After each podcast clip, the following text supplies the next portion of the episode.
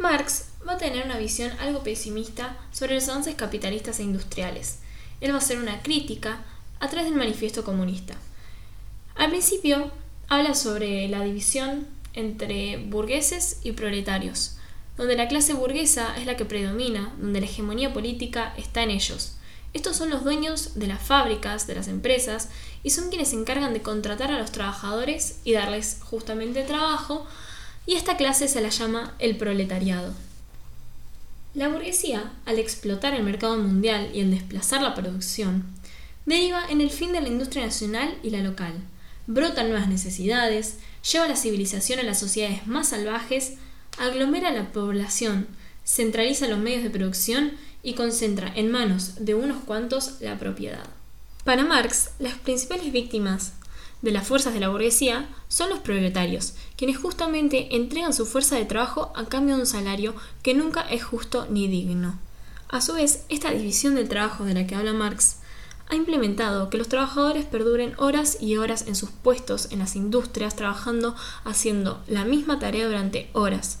Y esto genera una alienación de la persona, en la cual todo su círculo y toda su vida corre a través del trabajo, pasa horas en la industria, llega a su casa, come, duerme y luego vuelve a trabajar la misma cantidad de horas. Entonces el capitalismo ha generado esta alienación en la sociedad, en los trabajadores, de la cual solo se puede salir a través de una revolución. Esta revolución ocurrirá cuando los proletarios se rebelen en contra de los burgueses, quienes son los dueños de los medios de producción. Sin embargo, los proletarios necesitan de los burgueses para subsistir, ya que ellos venden su fuerza de trabajo a cambio de un salario. Este no suele ser digno y siempre termina ganando el burgués.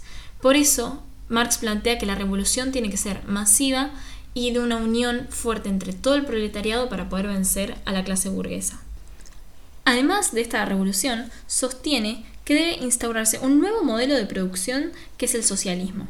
Así, los medios de producción pertenecen a toda la comunidad y cada uno puede satisfacerse de los medios que produce por sí mismo. Al mismo tiempo, estas relaciones sociales están totalmente vinculadas a las formas de producción del trabajo. Entonces se replica lo que pasa en la industria, lo que pasa en el comercio, lo que pasa en la economía, en los vínculos de las personas, en sus familias, y así es como se va entretejiendo este entramado social de dependencia del proletariado sobre la burguesía. Por último, es importante destacar que los capitalistas y los burgueses tienen tanto poder que ya no son únicamente dueños de los medios de producción, sino que también de todas las relaciones comerciales, económicas, políticas y sociales que ocurren dentro de la sociedad, además de los medios de comunicación masiva. De esta forma se aseguran su permanencia y su crecimiento.